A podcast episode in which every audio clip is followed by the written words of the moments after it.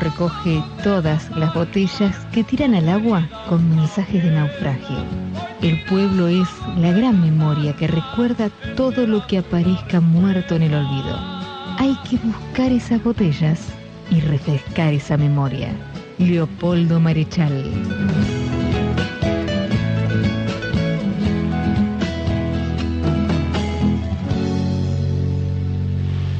Muy buenos días.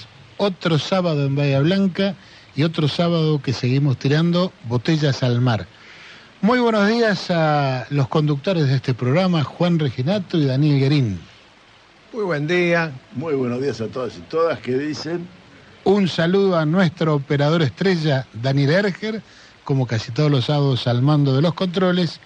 Un saludo también para Ricardo D'Anuncio, aquí produciendo toda la parte estética para que pueda verse este programa en Instagram. Y a la distancia un saludo también a nuestro quinto compañero Gabriel Carini, que está haciendo lo propio para que esto salga por YouTube. Así que huelga decir que nos pueden ver por redes sociales, nos pueden escuchar por radio, nos pueden escuchar por internet en lasgrapacontenidos.net.ar. Así que el que no nos escucha es porque no quiere. Claro que sí. ¿Huelga o lockout? Mira, es un tema muy, muy adecuado para el día de la fecha. Si me permite, yo quiero hacer un, un comentario que normalmente nosotros acá de deporte no hablamos, pero, pero lo de ayer me, me gustó. El partido de vóley que el, el seleccionado argentino le gana al seleccionado norteamericano después de más de dos horas y media de juego, en un set point al final, que, pero electrizante. Hubo uno de los gays que terminó 43 a 41. Es decir, un partido, un partido de vóley de esos que no se repiten en la historia del vóley. Bueno, ayer Argentina ganó y, y quería traer esto acá, no sé por qué, porque Cualquier los deportes cosa. marginados y marginales son los que me gustan. Pero de todas maneras digo, cualquier cosa que un seleccionado argentino le gane a un seleccionado yanqui, aunque sea de backgammon, de canasta, no importa. Pero no sale... Cierta simpatía. No sabemos muy bien de qué se trata, pero nos resulta simpático. Eh, exactamente. En, en el caso del volei, no, en el caso del volei hay una... Eh, hay una tradición y una historia, pero bueno, fue un, Sí, un- un claro. Partidazo impresionante, no lo vi, Claro, vi 41, pedacito. 41. Uno de los gays fue 41 Le 43. apagaron fue la luz para terminar. Sí, sí, o pero no el último. El último lo gana Argentina en el, en el único eh, match point que tuvo la Argentina, lo ganó. Un Eh, encuentro que cualquiera de nosotros, con su estado físico, podría haber soportado sin Se- ningún problema. Sentado aplaudiendo seguro, sí. Sentado aplaudiendo y gritando los, Bueno. los tantos. Vamos a comenzar con un saludo muy especial. El 3 de julio se festejó, se recordó el Día del Locutor. Eh, naturalmente, recién salimos cinco días después, pero no queríamos dejar pasar la oportunidad para mandarle un abrazo muy afectuoso a todos los locutores y en especial a los compañeros de esta radio. Así que a seguir hablando, a seguir diciendo la verdad frente a un micrófono. Eso, queridos locutores, que tengan una muy buena jornada. Y perdonen nuestra voz, hacemos lo posible. y otra cuestión, esta un poco, un poco más seria, es recordar que el domingo pasado, 2 de julio, falleció Alfredo Moffat, un ícono en la psicología social, en, en la ayuda a gente que sufre mucho. Diría yo que un casi un modelo de vida más allá de Sí. su profesión, ¿verdad? Así que bueno, por supuesto no podíamos dejar de recordarlo y de rendirle nuestro homenaje. Tuve la suerte de conocerlo hace muchos años en Bahía y la verdad que la, el- la profundidad con la que hablaba y la simpleza con la que hablaba era un contraste raro de conseguir, eh, de, de- de- de esas dos eh, cualidades.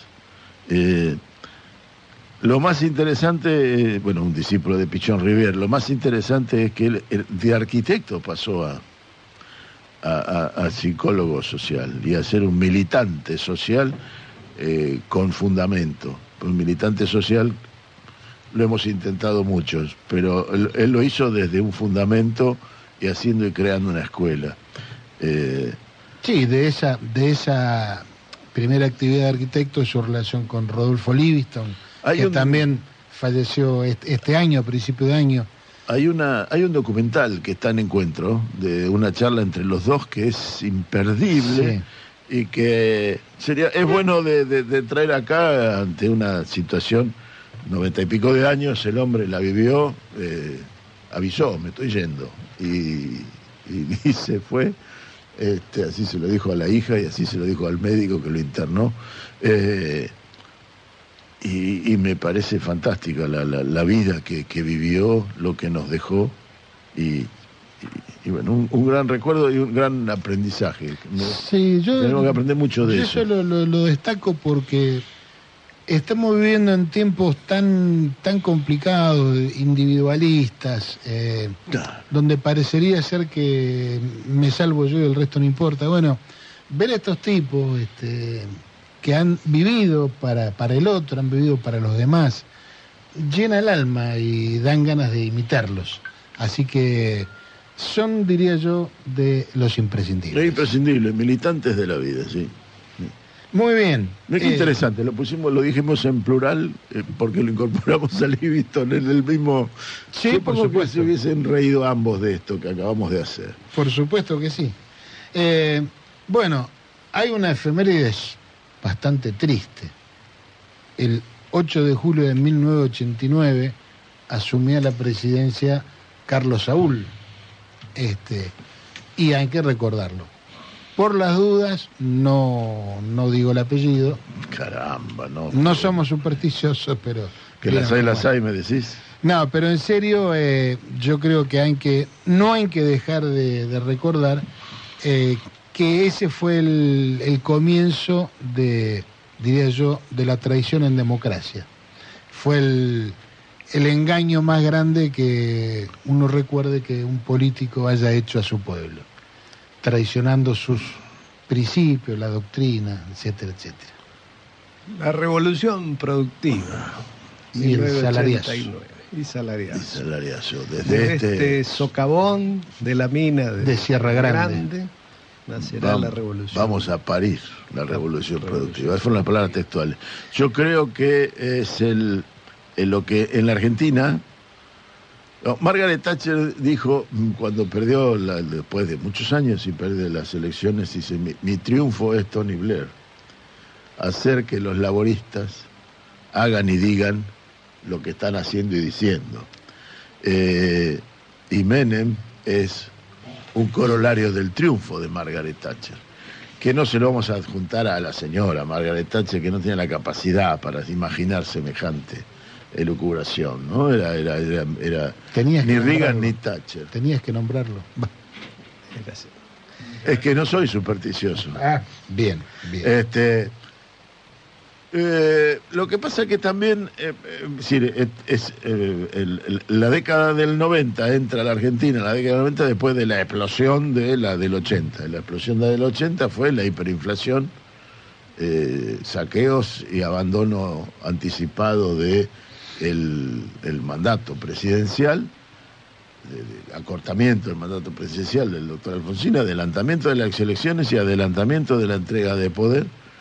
Los poderes fácticos no queriendo más que humillar al radicalismo en el poder, porque fueron los poderes fácticos los que le dijeron, bueno, es el propio Mañeto el que le dice al presidente Alfonsín, eh, usted ya es parte del problema. Eh, no, no, cuando Alfonsín dice, déjame, dejen, permítame llegar a diciembre, que la, era la, institucionalidad sobre la que Alfonsín termina apoyándose y buscando. Y es el poder fáctico que le niega la institucionalidad y que condiciona al presidente, al- al gobierno a asumir. Sí, y que por otra parte prepara el terreno de una manera, con la hiperinflación especialmente, eh, prepara el terreno para que el pueblo aceptara cualquier cosa para recuperar un poco de lo que había perdido, ¿no? Finalmente ese fue el, el mecanismo. Claro.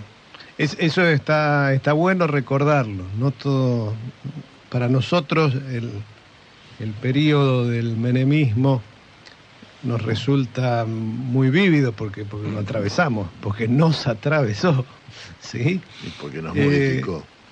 Porque nos modificó, claramente, sí. Pero digo, vale la pena porque hay un montón de gente que so- tiene de esto solo, solo algunas, algunas menciones, por edad, básicamente. Entonces el, el gobierno de Menem llega, como decían ustedes, ¿no? Llega después de un proceso hiperinflacionario. ¿Quién se encarga de producir ese, es- ese proceso hiperinflacionario? Básicamente dos cuestiones. La enorme deuda externa heredada de la dictadura, la dictadura entre el 76 y el 83, convierte una deuda de 5 mil millones de dólares en una deuda externa de 45 mil millones de dólares. La dictadura empieza a dañar el tejido productivo, empieza a mellar en lo laboral, empieza a perderse el pleno empleo que había logrado nuestro país. Y Alfonsín viene y su primera tarea es la de recomponer la institucionalidad y allí pone sus mayores esfuerzos. En el plano económico intenta planes de estabilización, algunos que inicialmente son, son exitosos durante algún tiempo. Sin embargo, las- la, capacidad de- de lobby, la capacidad de presión, la capacidad de destrucción que tenían los sectores de poder no alcanzaba con estabilizar a ese país. Lo que necesitaban era modificarlo sustancialmente. En esa modificación sustancial lo que buscaban era terminar con ese modelo en el cual el Estado argentino tenía presencia muy activa, muy, muy preponderante en los resortes de la economía. Y a través de las hiperinflaciones condicionaron la entrega del poder de Alfonsín y sobre todo condicionaron al nuevo presidente, que era Carlos Saúl Menem. Sobre todo la hiperinflación lo que hace es sacarse de encima a Alfonsín, pero fundamentalmente condicionar al que viene. Le está marcando la cancha. El primer gabinete económico de Menem no es eh, Caballo. El primer gabinete económico de Menem es, podemos decir, Bungibor. Bungibor. Las grandes empresarios nacionales aún, ¿sí? Se recuesta en Bungibor. Bungibor le da sus primeros dos ministros de Economía. El primero que era Roy, que muere de un infarto en, En poco tiempo. muy poquito tiempo. Era, era un país difícil de, de cabalgar ese. Y, Y Rapanelli. y Rapanelli es el, el- el- el ministro de Economía. Sin embargo, aún con esa gestión, aún con todos los gestos que hace el menemismo de acercamiento al mercado, eso no les alcanzaba. Por eso la segunda hiperinflación se produce durante el menemismo. La segunda hiperinflación es dentro del gobierno del menemismo Claro. y es la que termina de decidir el cambio de rumbo económico. Ya en ese momento ya no hablábamos más ni de salariazo, ni de revolución productiva, y el quiebre vuelve a darse no solo en el plano económico, sino que se da a través del indulto a las juntas militares, en el plano simbólico, en el plano político. ¿sí? 94. una, una, una acción absolutamente innecesaria, una entrega realmente vil de algo que había costado mucho lograr, que era enjuiciar a las juntas militares. ¿Sí?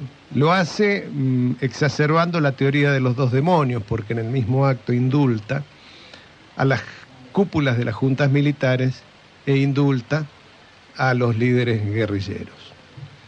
Eh, digo, ese es un punto de quiebre en lo político, en lo simbólico, que abre camino al cambio en lo económico. Y- hay una vueltita más a eso, porque arranca el gobierno de Menem un intento de alianza con una burguesía nacional y en el proceso de los 90 esa burguesía nacional se transnacionaliza. Las grandes empresas que tenían de capital nacional, en Bahía Blanca las teníamos a la vista, son eh, transnacionalizadas, son tomadas por el gran capital internacional. Sí, ¿no? pero... Ahí, ahí hay una esa transferencia de, Sí, claro. de, de- de- empresas concentradoras, productoras de, de- una primera etapa de manufactura de materias primas, se transnacionaliza. Creo que Camargo Correa comprando eh, Loma Negra. Loma Negra es la más significativa de todas, digo, la burguesía nacional que representaba el grupo Fortabat, transnacionalizó. Claro, los entonces conocidos como capitanes de la industria. Exactamente. Claro. Desaparecieron los capitales de la industria, llegaron los mercenarios de la industria. Pero digo, ahí hubo dos, dos grandes movidas. Una es el correr al Estado de, de- del resort, de los resortes de la economía, de las empresas de la economía, las privatizaciones. Las privatizaciones sin importar el- las consecuencias sobre el mercado interno. ¿no? Y la segunda es la que está marcando, que tiene que ver con la transnacionalización de las empresas locales. Pero para- eso no afectó, no, no afectó a los, a, a- a los dueños de la Argentina. Perdieron sus empresas, no perdieron ni su capacidad económica Claro. ni su poder de, de Claro. influencia. Sí, fundamentalmente su capacidad de lobby, eso quedó Y- intacto. Y tercerizaron, el poder del lobby lo tercerizaron, pero lo siguieron teniendo. pero sin tener el su- riesgo de la empresa. Sin tener el riesgo. Claro, de, de- Y yo- de yo creo tener que- una empresa productora de cemento y fijadora de precio a, a tener eh, un- un- una galería de cuadros caros.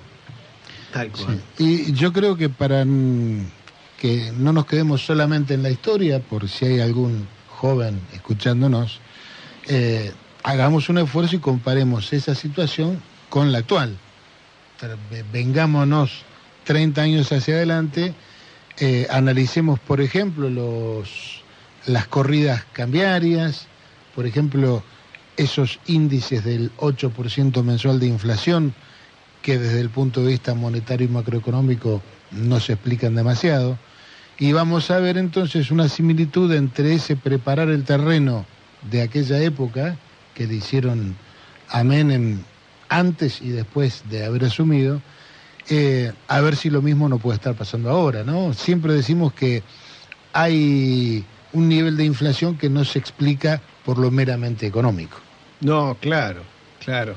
Porque en, en realidad esto, aunque no sea la responsabilidad del gobierno la generación de la inflación, en términos de que lo que puede hacer el gobierno lo está haciendo, esto de manejar las variables macroeconómicas, el ¿qué son las variables macroeconómicas? A ver, el déficit fiscal, este, el, el- valor del, del dólar, eh, es decir, Ahora, hay decisiones sobre los precios cotidianos que no las toma el gobierno, los toman las empresas que venden y compran. Se llaman Arcor, se llama Unilever, se llaman...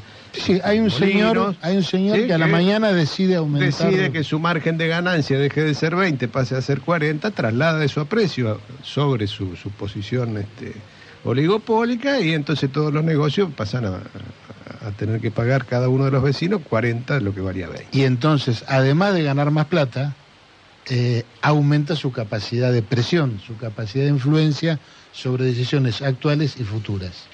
Después, por ahí, si tenemos tiempo, vamos a hablar un poquito del paro de transportes, pero eso, Eso tiene que de ver, alguna manera lo viene a... lo estamos viendo. Ahora, a ese panorama lo que es distinto, me parece, es que hoy hay una fuerza política conformada con un montón de, de historias, un montón de internas, con- pero hay una fuerza política que está, por un lado, identificando que eso sucede, que es lo primero que tiene que pasar, identificar de que eso está sucediendo. Nosotros, en la medida que tenemos en claro lo que pasa, se sabe qué es lo que se puede hacer. Y segundo, que tiene capacidad de moverse para contrarrestar esas movidas. Y esto también lo vimos ahora, ayer, con el tema del transporte, cuando desde nuestro gobierno se plantean una serie de acciones tendientes a poner en orden algo que tenía claramente la intención solamente de, des- de desestabilizar. ¿sí? Y vamos a tener más de estas. Hay que tener paciencia. Lo interesante es que la respuesta, aún de los propios afectados, no es una respuesta disparatada, es una respuesta que parece en el fondo estar entendiendo cuál es el juego que se está jugando. Ayer en la mañana veía, porque yo no me privo de nada, miro a la mañana miro noticiosos eh, por televisión, América, no me privo de nada. junto con el Y veía, eh, exactamente, y veía noteros de los canales, de los principales canales, ávidos por que la gente les, porque vos te das cuenta, que les diga, esto es un caos, estamos hartos, vamos a romper todo, y la gente decía, bueno, o sea, le bajaba mucho el precio a la cuestión. Me parece que eso es importantísimo y es un indicador de que, como decís vos, Juan, hay algo distinto. Y lo otro que me parece fundamental señalar como distinto, y especialmente no solo con la época del 89-90, sino también con 2001, es que ahora tenemos una situación de casi plena ocupación. Si bien con salarios deprimidos, que hay que trabajar muchísimo para, para elevarlos, pero lo que es cierto es que mayormente la gente tiene trabajo. Entonces eso es, te hace partir de una base absolutamente distinta a la que, a la que veníamos antes. Eh, para que no se nos vaya más el tiempo, hay otra efeméride que hoy nos, nos parecía importante señalar y la vamos a empezar así. La vida no es la que uno vivió, sino la que uno recuerda y cómo la recuerda para contarla. Estas son nuestras historias. Soy todo lo que recuerdo y vos, todo lo que has olvidado. Yo me muevo entre las cosas, vos, entre fantasmas cansados, cuando la cárcel se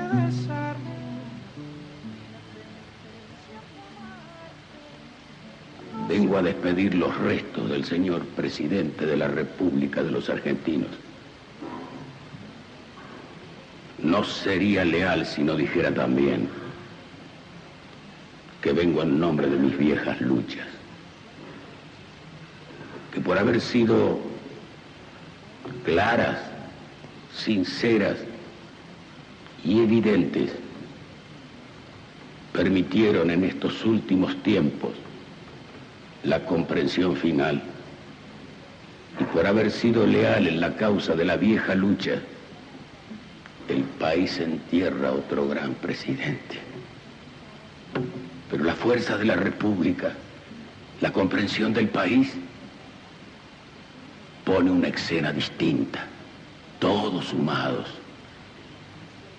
acompañándolo y todos sumados en el esfuerzo común de salvar para todos los tiempos la paz de los argentinos. Este viejo adversario despide a un amigo.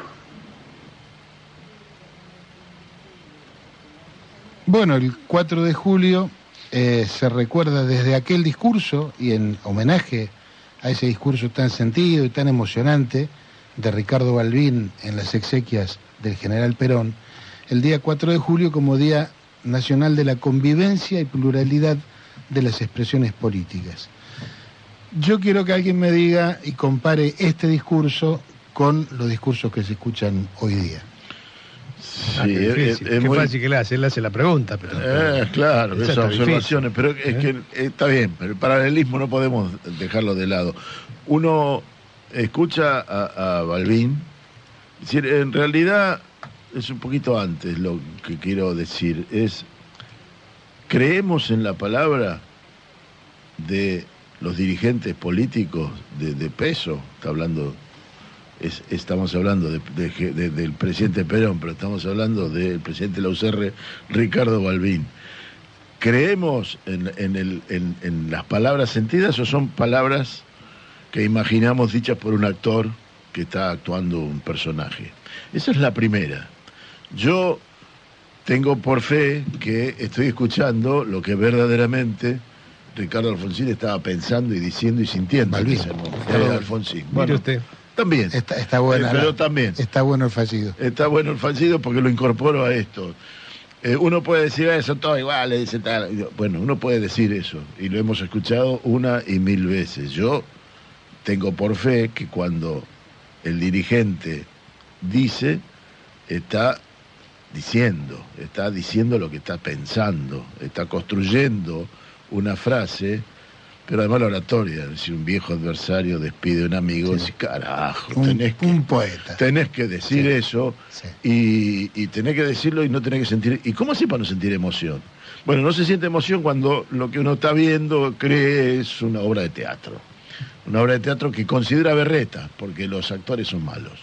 Y entonces allí veo la diferencia. Yo estoy viendo y escuchando a un dirigente político parado ante una realidad que era gravísima, la, historia demostró que era así y tal vez un poco más de lo que el propio Balbín pensaba en ese momento.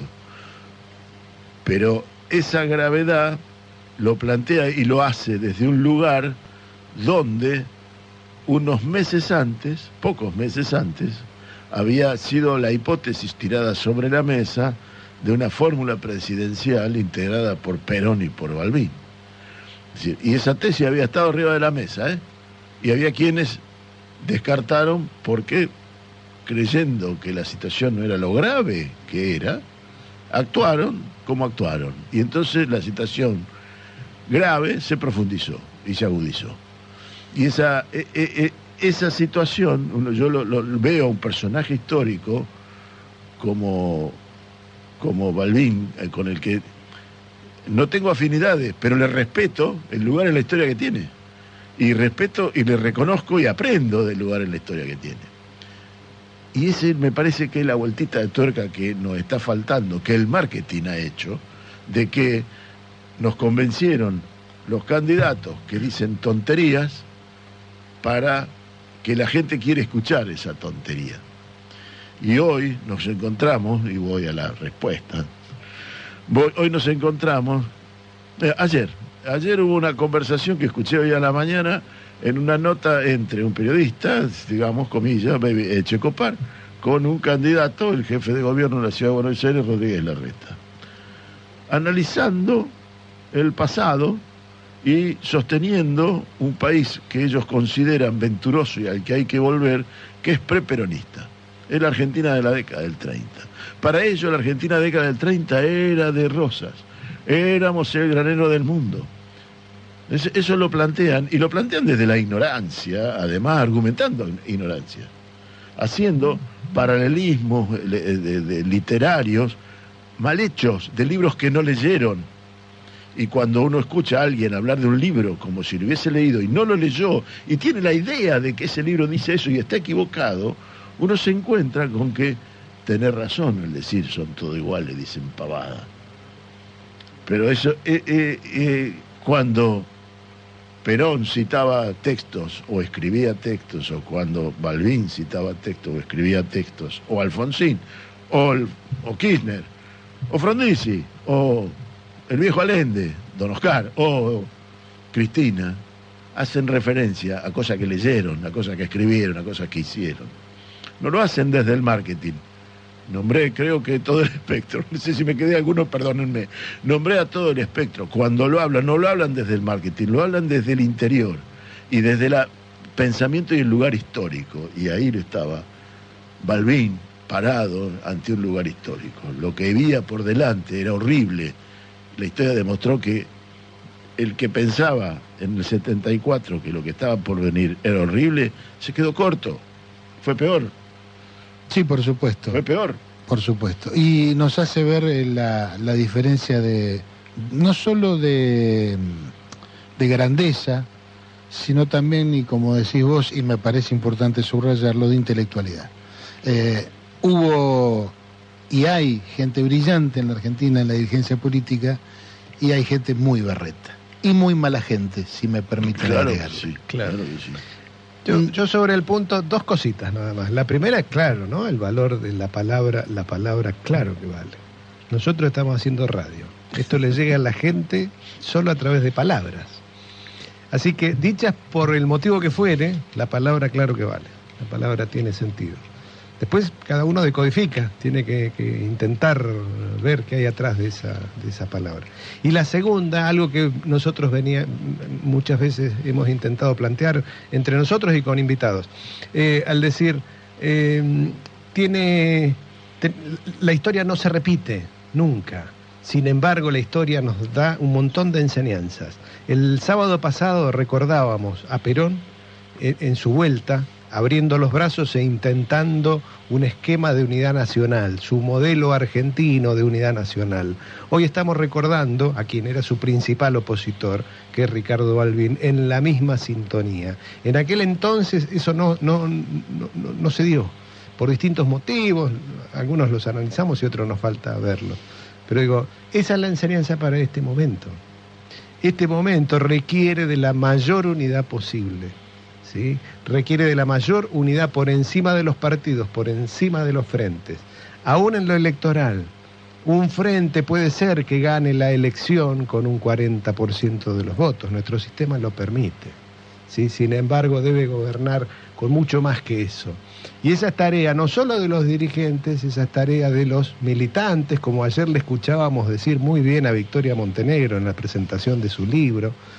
Y esa tarea es de todos, de todos, aunque no militen en ningún partido, aunque no militen en ninguna organización. Así que me parece que esa es la, la- eso es lo más interesante de esto que estamos este, Este escuchando. paralelismo que quisimos hacer. Bueno, nos vamos a ir a un corte musical recordando que el 6 de julio del 71 fallecía Louis Armstrong en Nueva York, una figura clave de la música negra especialmente. Así que lo vamos a escuchar, lo vamos a recordar, perdón, con La Vie en Rose. No sé si se dice así. Dios. No digas.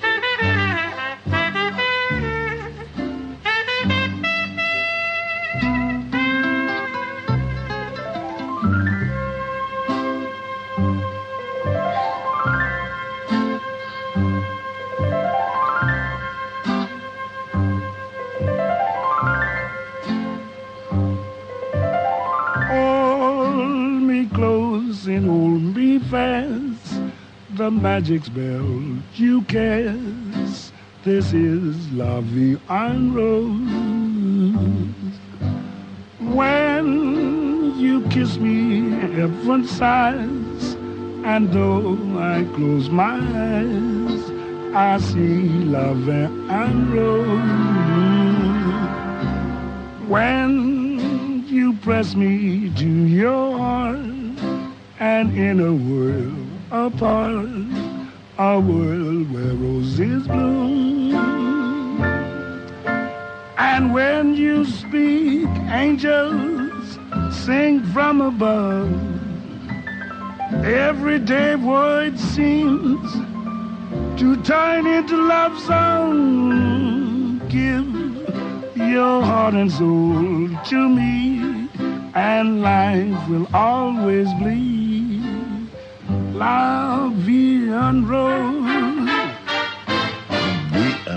Bueno, y estamos escuchando al gran Louis Armstrong.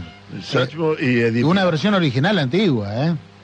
Porque la puso, lo, se la puso moda. Me, no había parecido, sí. Edith Piaf es la, la, la, la, la, la que la tenía en su repertorio. Por eso lo dijo en ese, En en ese francés muy canadiense que tiene Claudio.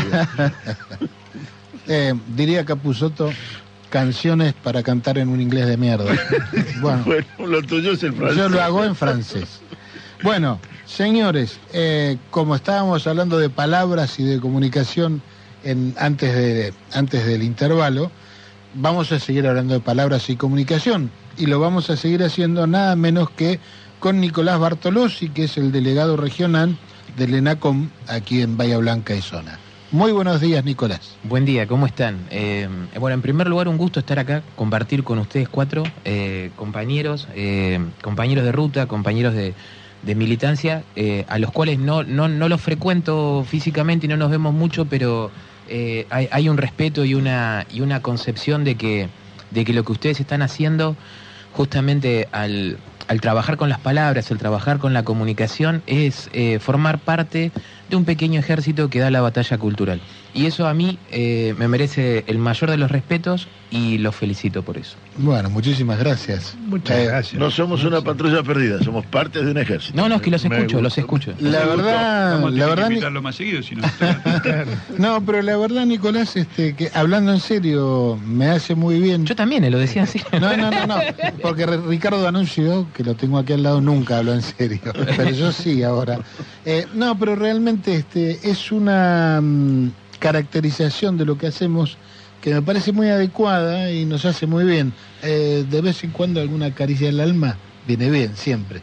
¿No Por cierto? supuesto. Sí, es bien. Se aproxima mucho a un mimo, pero también se aproxima más a la realidad, de verdad. Cuando, cuando me enteré que ustedes habían formado este grupo eh, que se llama La Grapa Contenidos y hacer este programa y llevar adelante el proceso semanal de investigar, de leer, de, de capacitarse y de, mm, y de pararse frente a un micrófono con seriedad, no es un dato menor con los tiempos que corren. Eh, y eso es, es saludable destacarlo. Bueno. Y, y los vi el otro día, los eh, tuve la oportunidad, producto de una invitación que me llegaron, que también se animan a lo audiovisual. Me, me- me enteré, me enteré que están con la UTN haciendo un formato audiovisual. Sí, trabajando sinergiadamente con la Secretaría de Extensión Universitaria. Realmente la UTN o la, o la Secretaría de Extensión tienen un, un hermoso proyecto, tienen los equipos adecuados, de muy buena calidad, de manera que con esfuerzo yo creo que se puede hacer un producto de muy buena calidad, como es en general la radio de la UTN, ¿no? Totalmente. Y arrancaron con un prócer, con Conrado Luchía. eh, Un prócer, bien al, definido. al cual yo escuchaba cuando, en, cuando era adolescente, los, los domingos de 22 a 0 horas. Terapia en e- tanguera. terapia tanguera, en este mismo espacio, en este mismo lugar, con la profesora Nora Oliveto. Con el profesor de Lucía que... Hinchada para que vuelva. Sí. Sí, señor. Sí, hay operativo clamor. Sí, sí, estoy, al tanto de las gestiones este, este, que hasta ahora vienen siendo, vienen siendo, vienen viento en popa. Y porque la interrupción del programa de. Son complejas, vienen como las del FMI esas negociaciones. Están, eh, están como lo- los chinos con, los, con el yuan, No, pero realmente hay, hay muchos aspectos para, para empatar, para coordinar. eh, es complicado. La grilla de, de Nacional especialmente Sí. es, es muy frondosa, tiene muchas cosas, pero bueno. ¿A esa hora quién está? ¿Nora Masi? ¿Puede ser con las dos carátulas? No. No, no, no sé, no sé si precisamente a las 22. Pero Ella bueno, estaba a las cero horas. Yo me- Es el programa, sabían que es el programa más antiguo de la radiofonía argentina, ¿no? Eh, No, no, No el de no. Conrado Luchía, el de Nora Masi. no, no, no, no, tal cual. Sí, sí, las dos carátulas, en esta misma emisora. Ahora creo que sale por la por la eh, Nacional Rock, creo. Folclórica. Por. No, Por, por folclórica. Eh, Es 50... el programa más antiguo de la Argentina. Googlémoslo para Mirá la vos. cantidad exacta, pero son casi 60 años con, en forma continua. Es impresionante. No, eh, eh, claro, acá estuvo. Y- Con terapia tanguera estuvo más de 15 años, creo que fue. la- Ahí- ahí Daniel ¿no? 20 y algo, me parece. Más Sí. de 20 años. Y Sí, sí. inexplicablemente lo, se interrumpió en la gestión. No, y no es, no es inexplicable. No, claro, ¿eh? exacto. Pero es que un, un argumento. No me gusta su cara. Claro, profesor. Es que ese Pero fue el había- argumento. Lo, lo que estás marcando es que había atravesado gobierno de todos los De colores. todos ¿no? los que- formatos, no es que. Porque además. Habla del tango, qué sé yo. No, Sé que pero a bueno, Macera le gustaba. Conrado se distingue por no a hablar Macera, solamente de a tango. Macera le gustaba la orquesta de Pichuco. ¿Qué va a ser, digamos? Es, es- es, digamos, nos, tra- nos atraviesa el tango hasta el más horrible. Yo le diría no voy a que negar, es como negar a Wagner porque lo escuchaban los Totalmente. nazis, digamos. Wagner me parece impresionante, no se puede no, no escuchar. No, yo no, le diría bueno. a Daniel que lo censuraron por, por peronista. Claro, Pero es bueno, así de simple. Es mi humilde opinión, eh, ojo, eh, no, muy no, es- bien. no estoy editorializando la grapa contenidos, es No, mi humilde no. opinión. No, no, Coincidimos totalmente, pero, está bien. Es, eh, Porque mm, Claro. eh, eh, al, al momento de... El paisano Mosei también. Claro, eh, claro. Karen Arranz también. Entonces es más profundo. es muy profundo. La profundidad es que no importa lo que vos produzcas localmente. Exacto. A Pepe Ballester. Claro. Claro, diciembre de Grande 2015 Siló. marcó un, un antes y un después en muchas cosas. Entre ellas, eh, la, la, la eliminación, aunque suene fuerte la palabra, pero, o al menos probar de eliminar a todo aquel que pensara Sí. distinto. Eh, de hecho, en ningún otro periodo político anterior eh, hubo espionaje con la estructura del Estado como la hubo. Y ahí, y ahí es donde usted ve que nosotros, en el, en el campo nacional y popular, en, el- en- en- en un movimiento progresista, nosotros ponemos siempre la, la otra mejilla. Porque cuando nosotros, tu- cuando nosotros eh, fu- fuimos gobierno, somos gobierno, y si Dios permite, seremos gobierno, nosotros no censuramos a nadie, no le quitamos el micrófono a nadie, no bajamos línea editorial a nadie. Eh, la- el oyente y el televidente creo que de eso se debería dar cuenta de que somos distintos. Sí, sin, sin ninguna duda. Sí, hay, hay, hay proyectos, ¿no? Proyectos de, de- de país que se expresan a través de todas sus vertientes, en este caso a través de la radio. Yo pensaba recién, 2015, el gobierno de Mauricio Macri asume con todos los medios disponibles a su favor. ¿Qué necesidad tenía de silenciar al gaucho Mosegui en la Radio Nacional de Bahía Blanca? Claro. Es, es, eh, me cuesta encontrar esa Es una cuestión de principios. ¿Cierto? Es es Sí, Eh, es arrasar por el daño mismo, es arrasar por, por hacer el daño. nada más. bien, y, y- y entonces vamos yéndonos a, a lo específico, A lo de- específico. De, Nicolás. Porque, Bueno, de la mano de eso, si quiere que, que lo encastremos con esto, lo enganchemos con esto, eh, la gente cree eh, en forma, no, no, no digo errónea, pero qui- quizá ilusoria, que la ley de medios no está en vigencia y en realidad la ley de medios está en plena vigencia. Ellos tuvieron eh, la necesidad de quitar de la ley de medios solamente dos artículos y algunos suelto más para, para algún tipo de, de funcionamiento práctico, pero en realidad lo que hicieron con la ley, de, lo que ellos querían desarticular era la, La la desinversión. desinversión de Clarín nada más, el resto está vigente, porque no necesitan otra cosa, porque el resto es, eh, en tanto y en cuanto vos seguís con el multimedio que tiene más de 180 canales, más de 400 radios y demás, el resto es cartón pintado. ¿Se entiende lo que digo? Claro. La ley de medios está vigente, dos artículos le sacaron, no necesitan más que eso.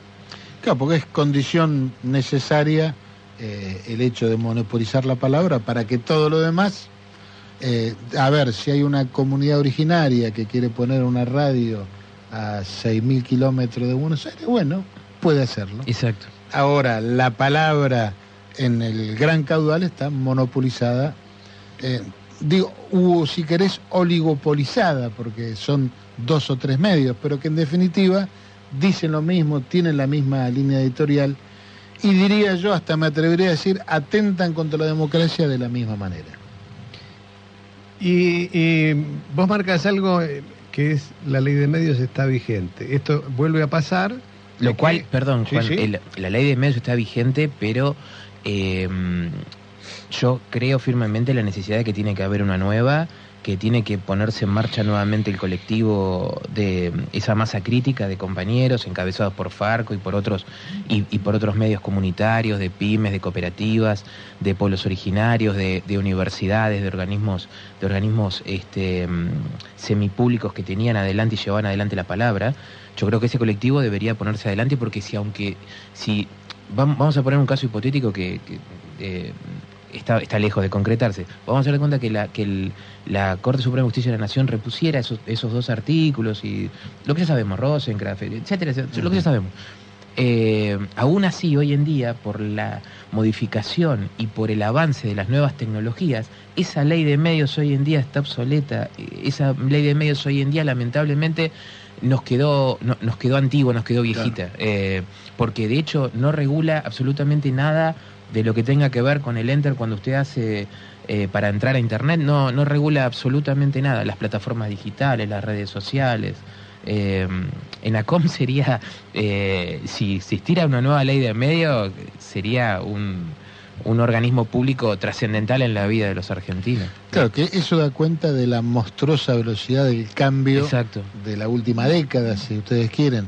Eh, claro, yo escuchándote estoy pensando, no regula en absoluto Facebook, lo que es Twitter. redes sociales. ¿no? Facebook, Twitter, TikTok, Instagram, eh, plataformas digitales, portales web, eh, nada de todo. Que en estos años se han convertido en definitiva en el medio de comunicación Sí, por excelencia. ¿no? Exactamente. Y que yo creo que eh, colaboran, eh, a- a pesar de que hay muchas personas que dicen lo contrario, yo creo que colaboran en la democratización de la palabra. Porque hoy en día eh, cualquiera podría, cualquiera puede eh, encender un celular, que es lo que está haciendo en este momento Ricardo. Ricardo en, este preciso momento nos está dando un soporte anexo a lo que estamos haciendo nosotros. Nosotros estamos haciendo radio, ¿qué radio? Analógica, tradicional. ¿Y él qué está haciendo? Él con las redes sociales de la Grapa Contenidos le está abriendo un nuevo mundo, una ventana, un nuevo mundo a otras personas. Muchos, pocos, no sabemos, pero esas personas modificaron su forma de eh, informarse. Y quizás, eh, la- ahora, ahora chequeamos la cantidad que sean, pero esas personas no tienen la radio portátil en la casa porque no están en la casa o no están en el auto. ¿Y qué hicieron? Prendieron el, el celular, se conectaron a Instagram y están viendo la grapa contenidos por, eh, por Instagram. Y se están, están, se están informando y se están cultivando y están llevando adelante una conexión eh, virtual con ustedes. Y son como amigos de ustedes, ¿se entiende? Son como los nuevos oyentes, los nuevos televidentes. Sí, confesamos que es una de las cuestiones que más nos cuestan porque una cuestión generacional para nosotros la radio es esto, es un estudio de radio, un micrófono, hablar y que alguien que no sabemos quién es ni dónde está, ni cuántos son, nos estén escuchando. Una cofradía. Bueno, ah, claro, pero ahora a esa cofradía vos le agregás unos nuevos canales Claro. Que encima te dan la posibilidad hasta de mensurarlo, cosa que en la radio no tenés, no tenés forma. Exacto, pero yo pero yo lo eh, yo celebro y lo felicito que, que ustedes eh, hayan hecho esta sociedad, esta hermandad con, con UTN y, y, eh, se animen al- a los contenidos audiovisuales. Eh, nada, y aprovecho si es que les sirve mi, mis teléfonos o mis contactos o, o mi ayuda, me gustaría de poder ayudarlos en el proyecto de la UTN y si tienen ganas de capacitarse con redes sociales y con los eh, contenidos audiovisuales, cuenten conmigo y con las personas que, que podemos llegar a, a darles una mano. Eh, cuenten con eso. Por supuesto que sí. Sí, claro. Claro que sí. Bueno, en este momento nos están escuchando de Londres, de Marsella y de España, no sé exactamente dónde, pero es el- por, por el, el WhatsApp me estoy enterando. Es buenísimo eso. Y eso es, es algo... eh, Impensado. eh, Sí. Impensado, claro. Claro. Nos conocen los que nos están escuchando, pero Es buenísimo. Vaya un es- saludo para, para los, los nuevos oyentes. es una cosa, el de Londres es circunstancial, que está en Londres, pero los otros habitualmente están allá. Y eso es algo muy, es- muy raro que, que escapa ampliamente. Por otro lado, escuché en un viaje a Buenos Aires un sábado que hice, desde Tapalqué, Buenísimo. escuché el programa por la radio, por la AM, eh, en, en la ruta. Llegan como a 500 Y a kilómetros. Me contaba pero lo escuchaba de una manera maravillosa en Tapalqué, en Santa Rosa pasa lo mismo.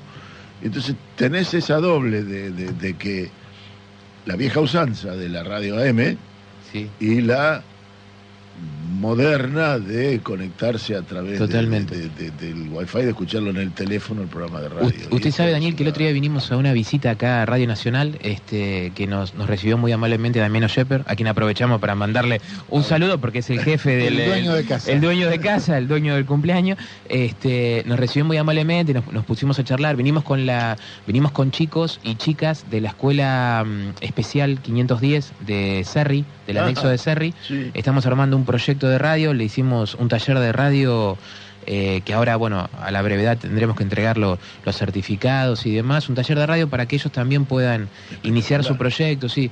Están, este, presentamos un proyecto ahí con mis compañeros de, de- militancia y de trabajo, con, con Ramiro y María Delia.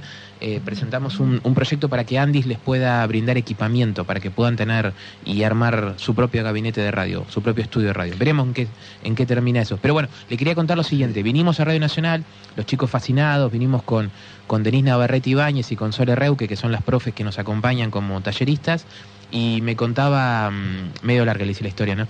Me contaba eh, Damiano que... Nombrás un montón de gente querida y conocida. En el medio, buena gente, buena gente, sí, buena madera. Y Damiano me contaba que están llegando a 500 kilómetros. eh, el otro día me, cuando vine. Sí, sí, en AM es sorprendente. Es más, Es y- buenísimo. Eh, Nicolás, yo te, pregunto, eh, todos estos trabajos, eh, algunos de los cuales eh, he sido testigo directo de Sí. capacitación, Nos eh, vimos el sábado, cuente, cuéntelo eso, cuéntelo. Nos vimos Sí, el sí. sábado en Punta Alta. el sábado en Punta Alta fui gentilmente invitado por vos, Nicolás, y por supuesto te lo agradezco, eh, porque como decíamos al principio, necesitamos capacitarnos y ayornarnos en Sí, todo esto de la comunicación. Pero lo que te quería preguntar es, ese trabajo que lo caracterizo como bastante militante, ¿no? Tal por cual. el contacto directo con la gente, ¿está en las funciones del ENACOM o lo haces vos con un grupo de gente por una cuestión de principios, si vos querés. De principios y valores, no, le cuento. El ENACOM básicamente, eh, eh, co- comentamos un poquito, tiramos un título como para que la gente sepa, el ENACOM es el Ente Nacional de Comunicaciones. Es el, es el organismo público que regula las relaciones entre el Estado Nacional y los medios de comunicación. Los tradicionales, eh, por fuera de lo que dijimos de Internet. Es eminentemente un, un, un organismo público de contralor, de fiscalización. Eh, la impronta de, de salir a la comunidad, de hablar con las escuelas, con las ONGs, con eh, hacer tareas comunitarias y, demás eh, proyectos eh, son, son producto de lo que usted dijo. La definición suya, eh, Claudio, fue perfecta. O sea, es militancia pura, es valores, es entender eh, la vida de una determinada manera y es haberme criado y forjado en la militancia bajo el ala de, de mi compañero y referente Federico Susbieles, que es el que nos dice contacto con la gente, hablen con la gente, estén cerca de la gente, escuchen a la gente, no se encierren en una oficina, no se encierren en un, en- atrás de un escritorio, eh, porque los cargos son circunstanciales. Lo que ustedes tienen que hacer es estar en contacto y un vínculo con la gente y generar un puente de comunicación con la gente. Y es lo que humildemente trato de hacer. Visitamos escuelas, ONGs. Claro, te lo pregunto, Nicolás, porque como vos decís, la ley de medios está vigente en realidad, excepto esos dos artículos, eh, pero por más ley de medios que tengamos, si alguien no se pone a comunicar, eh, la ley es letra muerta. Totalmente. Si no usamos la estructura que existe, ¿para qué, para qué nos sirve la ley? ¿no? Sí. Por eso te pregunto. ¿Sabe qué sucede, Claudio? Es- yo lo tomo como una obligación moral de el hecho de que a cada uno de los em, de los emprendimientos comunicacionales que yo detecto en Bahía Blanca y la zona, em, darles el apoyo. Por ejemplo, con Claudio el otro día, justo intercambiamos un par de mensajes por WhatsApp y surgió la posibilidad de que si quería participar de una capacitación que estamos dando para comunicación popular que hicimos con eh, los compañeros de una cooperativa de trabajo de mm, eh, cultural, o sea, cultural y de, de medios de comunicación de Punta Alta que ya tienen su matrícula del INAES, que ya transitaron su camino en el Ministerio de Desarrollo Social y tienen matrícula. Armaron una cooperativa de trabajo de medios. Eh, en, en la actualidad la integran tres personas bajo el ala de- del, del nuevo formato de cooperativismo que permite las cooperativas simplificadas.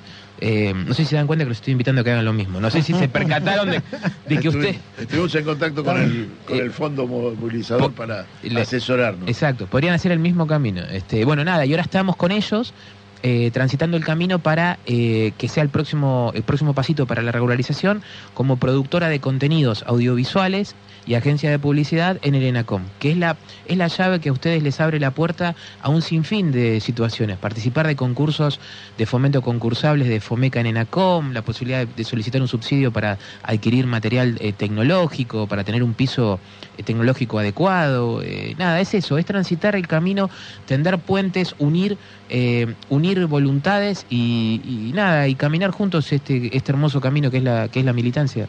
Bueno, entonces que sirva este, este programa, esta entrevista, como también invitación hacia otros colectivos que seguramente están interesados en participar en el proceso de la comunicación y como esto que tan pomposamente se llama batalla cultural. Bueno, no sé si es para tanto, pero Es aportar nuestro granito de arena. Yo creo que como militantes políticos y como defensores de un, de un, de un proyecto que nos incluye a todas y todos, es, nuestro, es nuestra obligación moral eh, caminar en ese sentido. muy bien, Nicolás, muchas gracias por la visita. Mu- Muchas gracias a ustedes, muchas gracias a ustedes. Eh, los felicito por el emprendimiento, los felicito por, por el hecho de, de hacer radio, los felicito por el hecho de comunicar y, y de y también de no bajar los brazos, porque hay, hay momentos en los cuales uno eh, se plantea eh, determinadas situaciones, de decir, che, le estoy quitando tiempo a la familia, che, me gustaría estar tomando un café en el centro y, poder charlar con amigos de huellas perdidos, pero ustedes optaron, decidieron por esto, decidieron el camino de la- militancia, decidieron el camino del, del laburo activo en los medios de comunicación y eso es súper digno, súper loable y los felicito por eso. Bueno, Bueno, muchas gracias. Muchas gracias. Y, y- y esto que comentabas recién, es decir, lo vamos a seguir fomentando. ¿no? Saben que en el ENACOM, con Nicolás, todo aquel que tenga su proyecto de, de comunicación tiene un lugar a donde recurrir para charlar, intercambiar ideas y ver cómo Y puede ver seguir. cómo- Exacto, cómo fundamental. Señores, nos vamos a las noticias.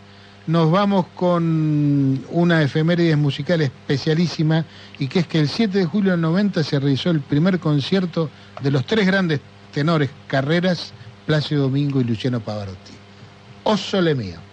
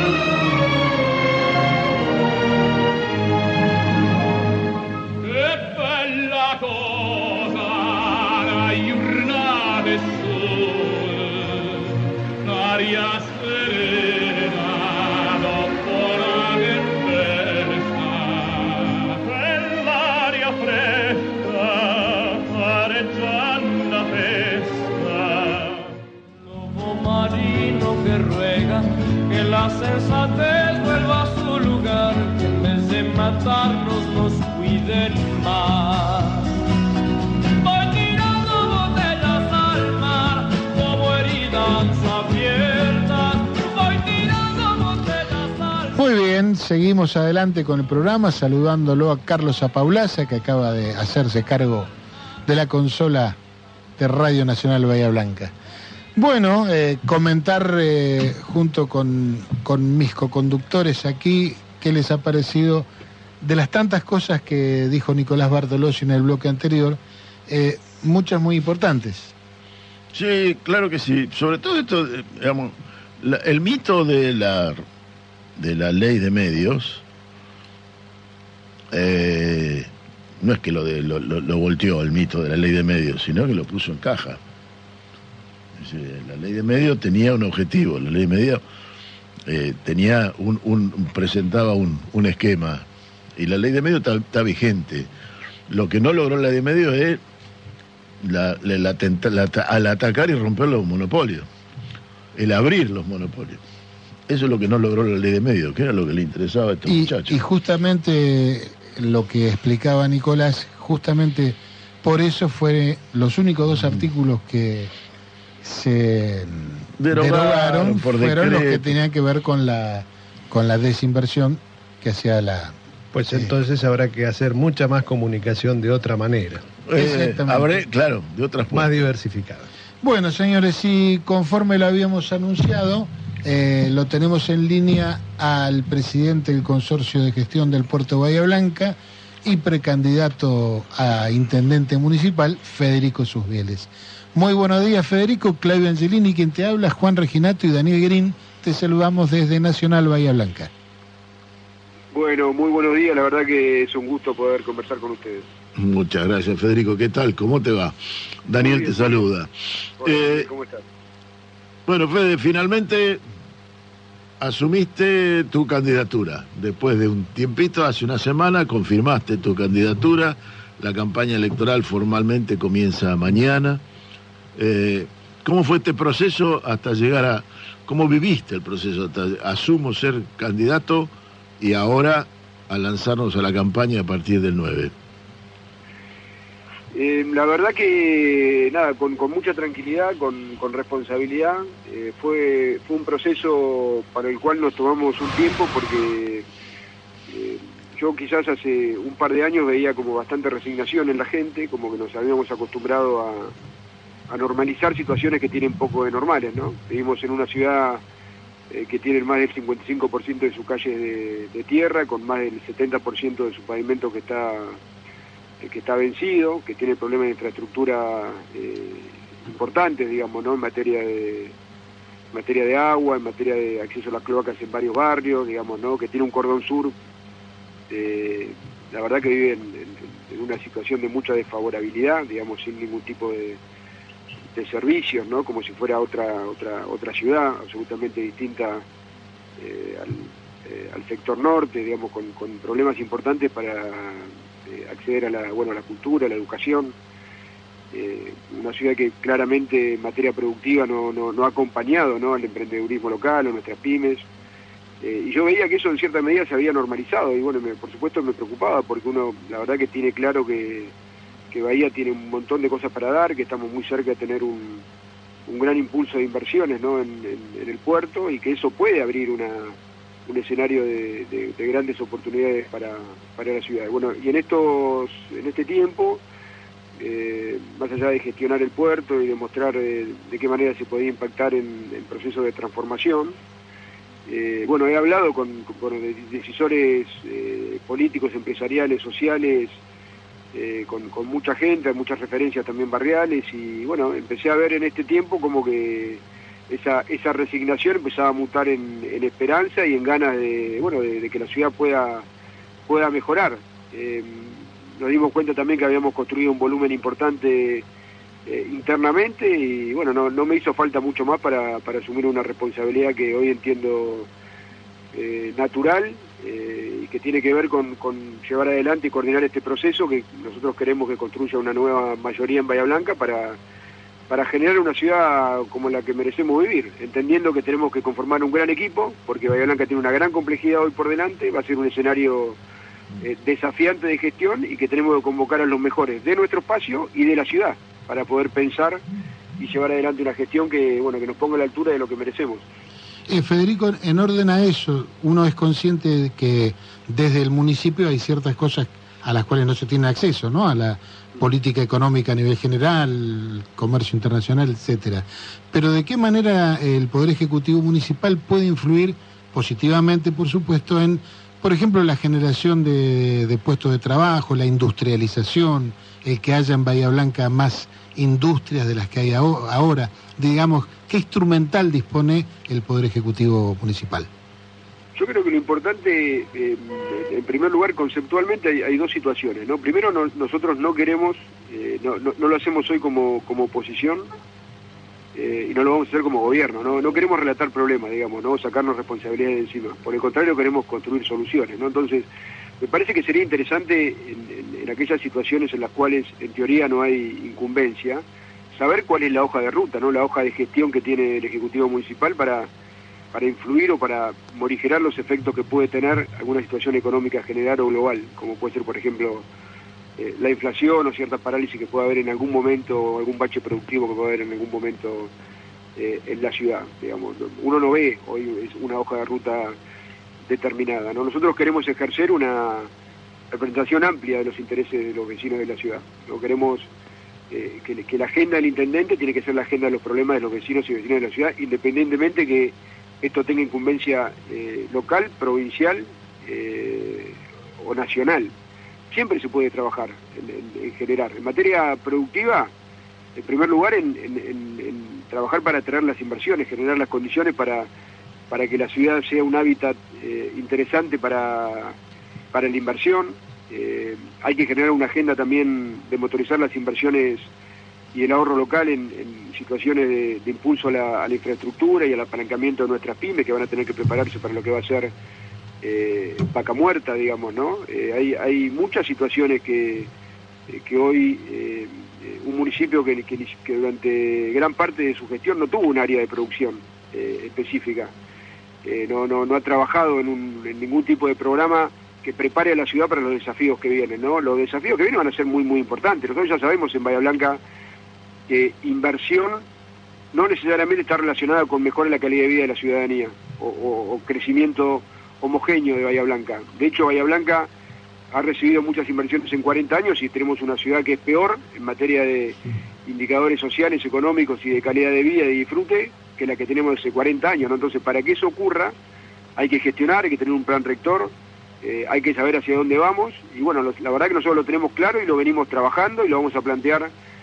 con mucha especificidad durante bueno esta, esta campaña, estos meses que tenemos para que la gente pueda elegir. Nosotros creemos que Bahía Blanca eh, tiene que elegir la mejor opción de gestión local, claramente, digamos, ¿no? Y, que pueda un poco responder a esta pregunta que vos estás planteando.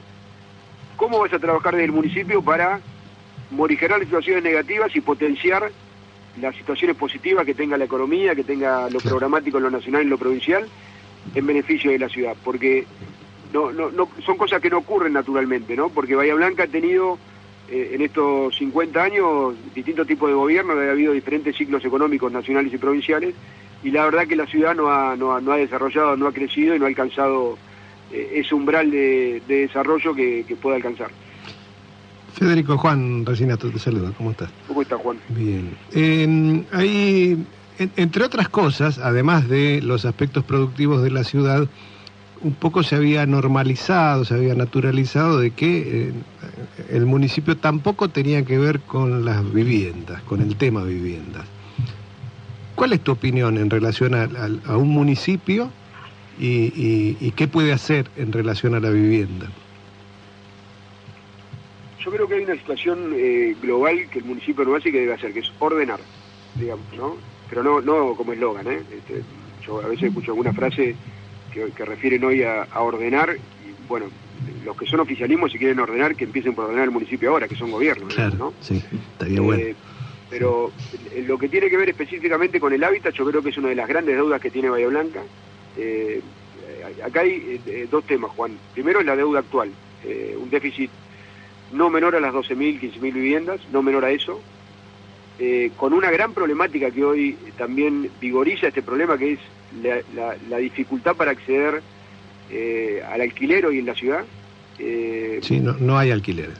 Sí. y entender que hay eh, un tercio de los alquileres en Bahía Blanca hoy no están registrados, que ponen en, en condición de vulnerabilidad a, a- a muchos inquilinos que hoy pagan por semana en- en- y a precio de mercado alejado de la realidad porque no tienen ninguna otra forma de, eh, de acceso, eh, a un municipio que ha, ha suspendido eh, el- la inscripción al registro único eh, de postulantes para el acceso a la vivienda, que no tiene una situación proactiva en la generación de suelo urbano, que no ha generado eh, mecanismos de regulación, eh, que nunca tampoco ha llamado a los grandes tenedores de tierra que tiene Bahía Blanca, que en muchos casos han llegado a esos títulos a través de, de la usucapión o de situaciones que si el Estado municipal hubiera sido activo y, Claro. y- y de- y hubiera defendido los intereses de la ciudadanía, hoy tendríamos suelo urbano y tierra para poder eh, hacer un montón de viviendas que hoy el Estado nacional y provincial están generando, pero bueno, esa desidia y esa falta de interés y de defensa de los intereses de los bahienses genera esta, eh, esta situación. Eh, bueno, yo creo que hay una agenda eh, muy específica y muy activa que hay que generar y que hay que, que hay que abordarla con velocidad, porque al problema actual yo te sumo un tema importante. Las inversiones que van a venir al puerto de Bahía Blanca, mañana tenemos un día muy importante en esa línea con la inauguración del gasoducto que va a estar plenamente operativo eh, y estamos, falta un, un último paso que es la aprobación de la ley de GNL que bueno está en el Congreso y nosotros entendemos que se va a tratar en este año, en los próximos meses. Nosotros vamos a, en el momento pico de construcción de, de todas las obras que van a venir a la ciudad y todas las inversiones, vamos a tener 15.000 obreros de la construcción trabajando. Esto implica que no menos de 10.000 trabajadores y sus familias se van a venir a radicar en Bahía Blanca. ¿A dónde van a vivir? ¿Dónde vamos a generar infraestructura básica? Eh, ¿No vamos a conducir ese proceso?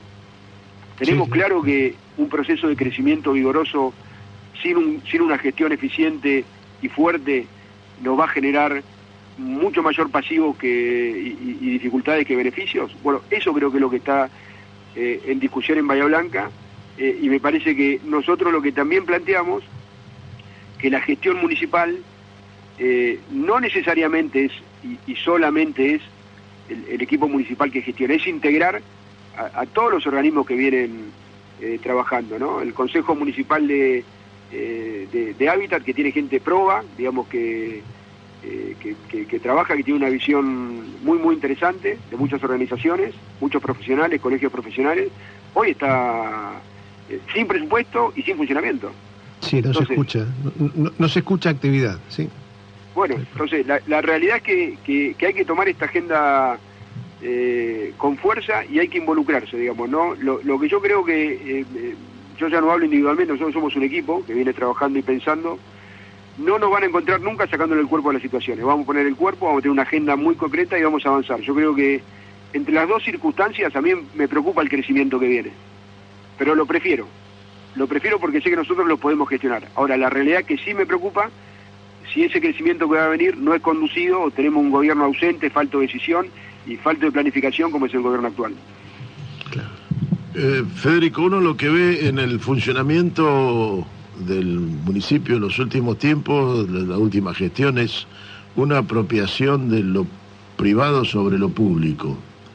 De- lo vemos en las veredas, pero avanza un poco más allá de eso. ¿Eso se puede revertir con gestión o se puede revertir con modificación del código urbano? Lo primero que se ordena es con personalidad y, con alguien que esté eh, eh, tutelando el interés público tras un proyecto, un plan rector de ciudad que se vuelva a pensar a 30 años, digamos, ¿no? Cuando alguien no ordena, o cuando, cuando no hay una figura política capaz de vincular a los sectores que hacen en la ciudad todos los días, sean desarrolladores, ur- desarrolladores urbanos, eh, empresariales, eh, ámbitos productivos, sociales, cuando no se ordena, cuando esa mesa no está en el ámbito municipal, en algún lado ocurre esa mesa. Claro.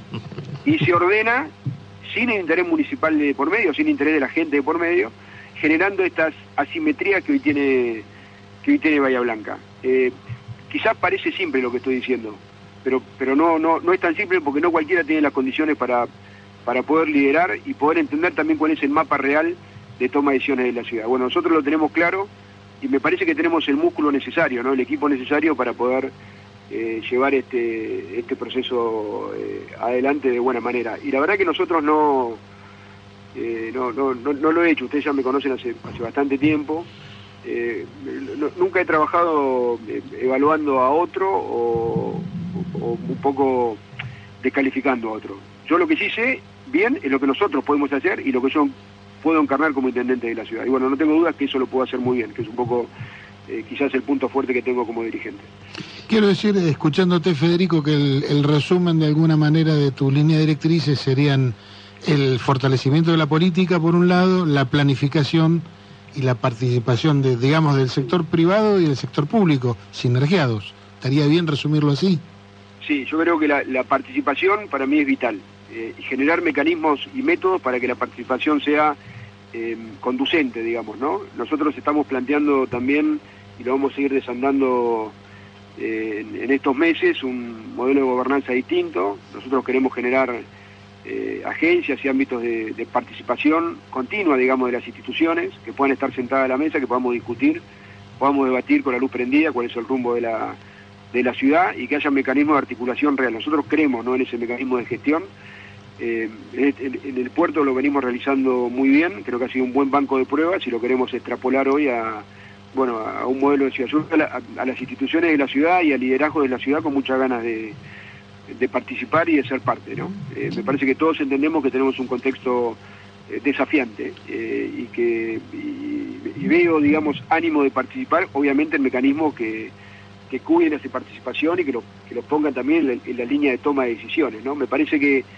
el Estado, quizás en muchas de sus formas, pero el Estado municipal tiene que abandonar cierta soberbia de, entender que puede interpretar con el voto de confianza que le da la gente, digamos, ¿no? obviamente uno cuando se sienta en ámbito de representación tiene un voto de confianza de la gente, pero eso lejos de, marcar soberbia lo que tiene que marcar eh, es esa necesidad de, poder interpretar las voces, los intereses y de construir esos consensos. la construcción de consenso muchas veces no es una cuestión eh, natural, porque a, veces se entiende por consenso la imposición de un interés sobre el otro, que normalmente es el interés dominante, sobre un interés quizás que no tiene esa capacidad de lobby. Me parece que en esto la, búsqueda de, consenso real tiene que ser tras de un proyecto de ciudad. El proyecto ordenador de Bahía Blanca tiene que ser un proyecto de ciudad que tiene que, ahí sí, en armonía y la búsqueda del bien común, hacer articular a los diferentes intereses y lobbies que Bahía Blanca tiene en, beneficio de la gente. Yo creo que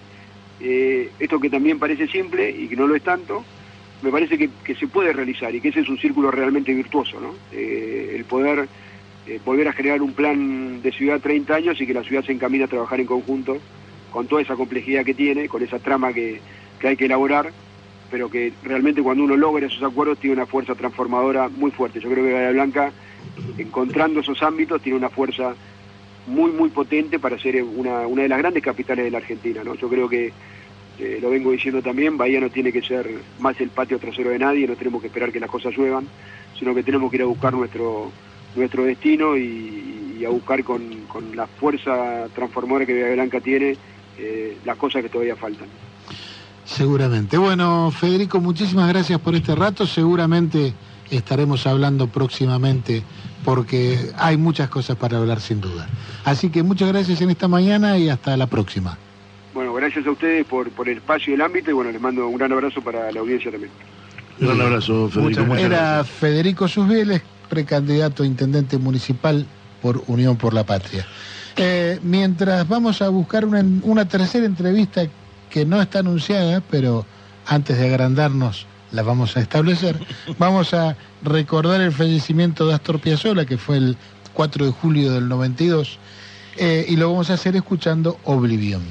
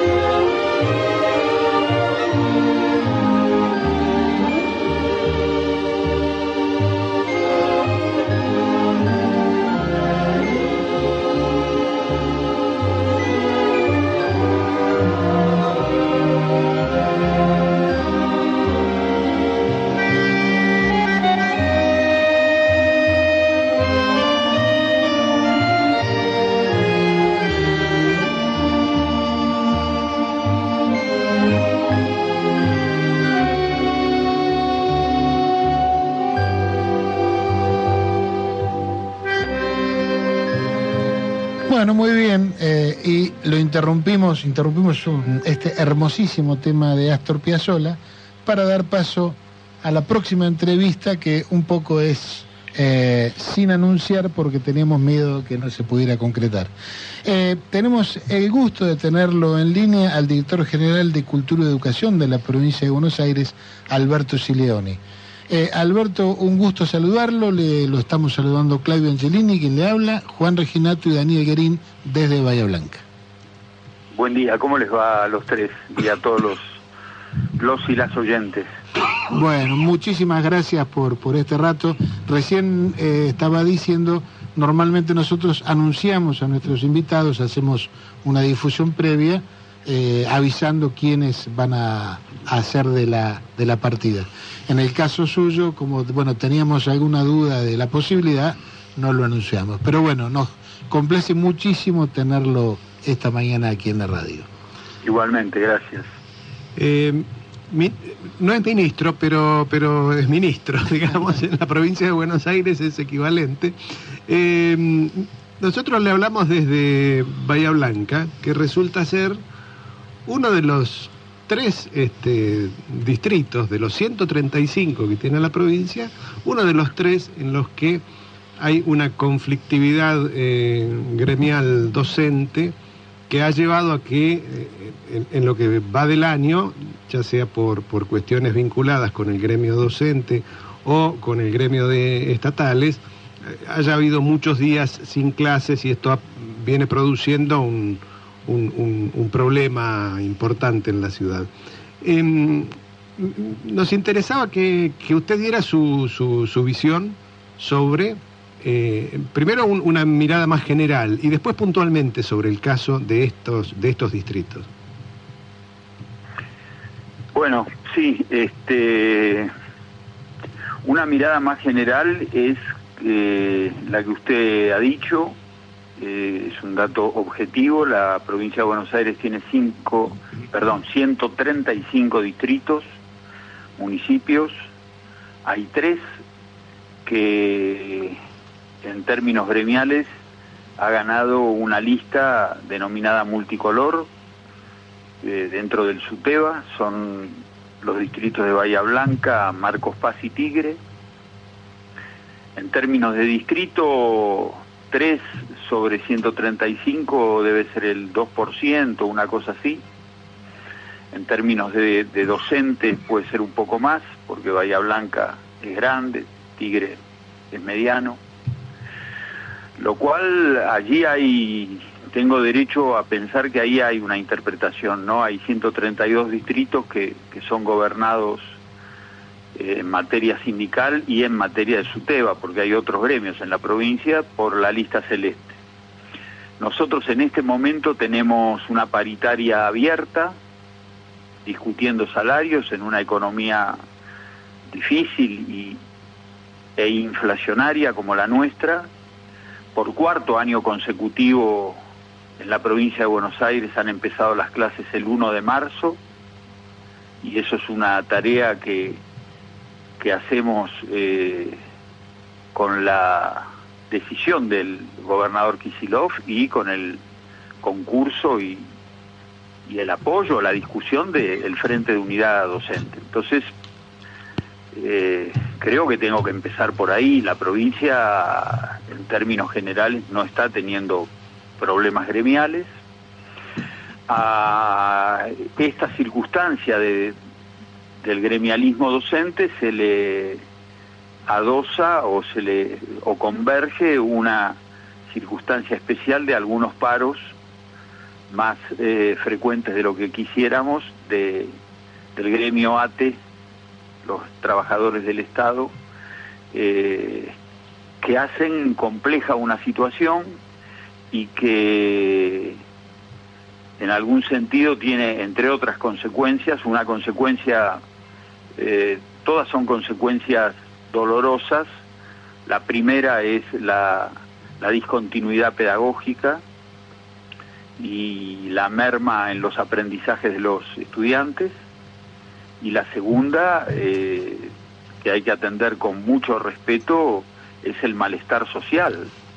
y el malestar de las familias que, con todo derecho dicen que, allí hay un servicio discontinuado y, y muy accidentado. Bueno, ¿qué hemos hecho? Nosotros no, no tenemos posibilidades de, de acordar con eh, la representatividad multicolor del gremialismo docente, pero sí nos hemos sentado eh, esta semana y trabajado largamente con, con el gremio, con la Asociación de Trabajadores del Estado, escuchando sus demandas, tratando de satisfacer las cuestiones materiales que faltan.